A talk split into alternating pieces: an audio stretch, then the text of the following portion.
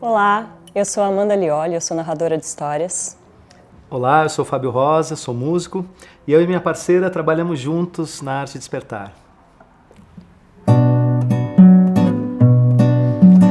Ah, bem melhor seria poder viver em paz, sem ter que sofrer, sem ter que chorar, sem ter que querer, ter que se dar.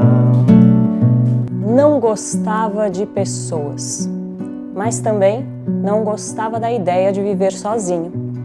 A solução do príncipe foi se isolar em seu castelo e cobrir todas as paredes, corredores, salões, do teto até o chão, com pinturas, pinturas do dia a dia. A lua, o sol, as flores, os animais e gente.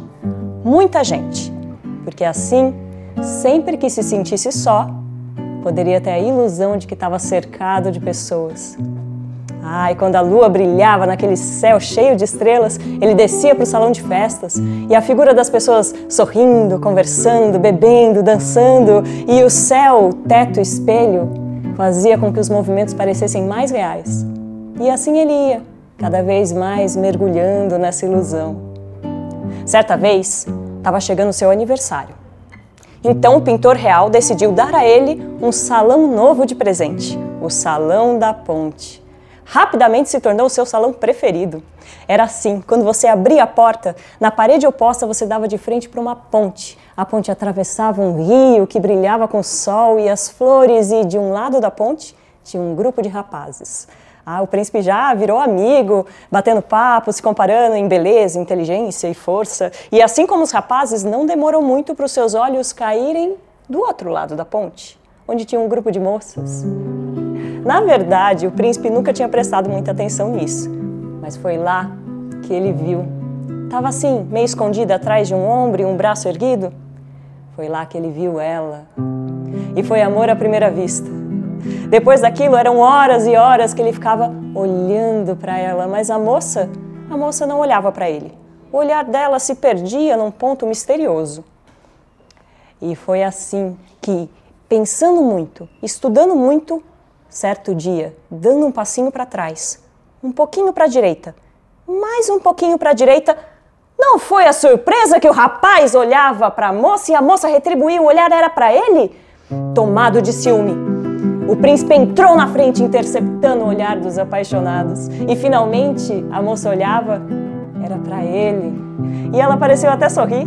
O príncipe sentiu assim na sua nuca quente o olhar de ciúme e raiva do rapaz às suas costas mas nem deu bola.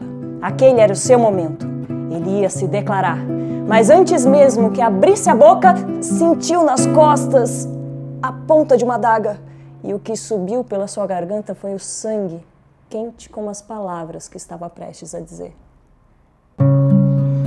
Mas tem que sofrer, mas tem que chorar, mas tem que querer para poder amar. Ah, mundo enganador. Ah, não quer mais dizer amor. Existe coisa mais triste que ter paz e se arrepender e se conformar e se arrepender de um amor a mais. O tempo de amor é o tempo de dor. O tempo de paz não faz nem desfaz. Ah, que não seja meu. O mundo onde o amor morreu. Ah, não existe coisa mais triste que ter paz e se arrepender e se conformar e se proteger de um amor a mais e se arrepender conformar e se proteger.